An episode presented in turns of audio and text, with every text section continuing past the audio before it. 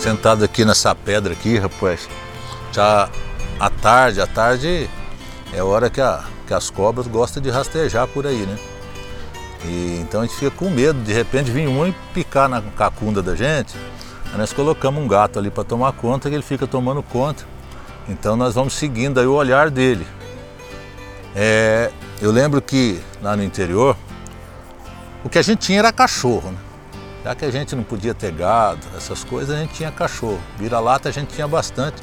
E eles eram bem independentes, eles se viravam, né?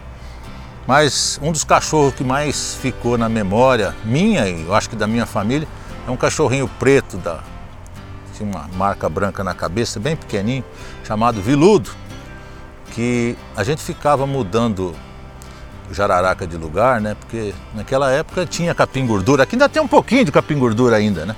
Porque a braquiária acabou com todo capim gordura. Braquiária é um capim criado em laboratório, mas que se tornou uma praga, né? Mas naquela época tinha os capins nativos e a gente ficava às vezes mudando jararaca de lugar e esse viludo ele ficava aguardando. Enquanto a gente não dominava, ele não entrava em cena. A partir do momento que dava ali uma enxadada na cobra que matava ela, ele pegava, chacoalhava, como diz eu que matei, e trazia para o terreiro e mostrava que ele era o bom, a glória ficava com ele, né? E tem muita gente assim, né? Tem muitas pessoas assim, que às vezes espera o outro matar a cobra para depois.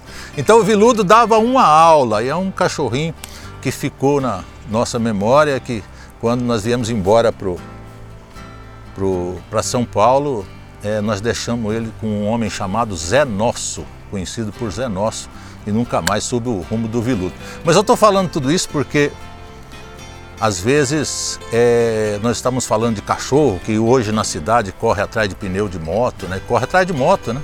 E quando a moto para ele não sabe o que faz. Isso acontece com a gente também.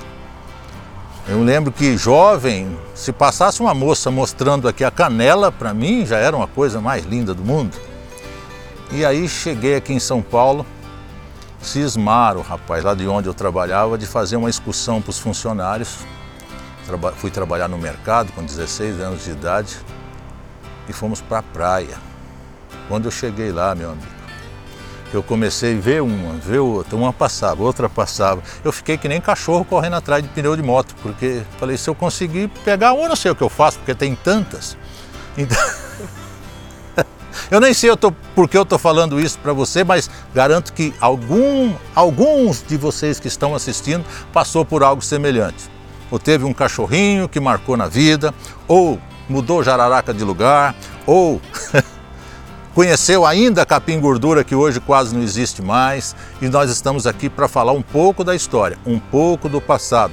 E é por isso que eu puxei esse assunto com você, porque até hoje é assim. Passa uma moça na estrada, na rua, com um short um pouquinho curto, as pessoas já pensam mal dela. Agora lá na praia pode andar sem nada? Não dá para entender, eu não dou conta. Abraço, gente. Valeu.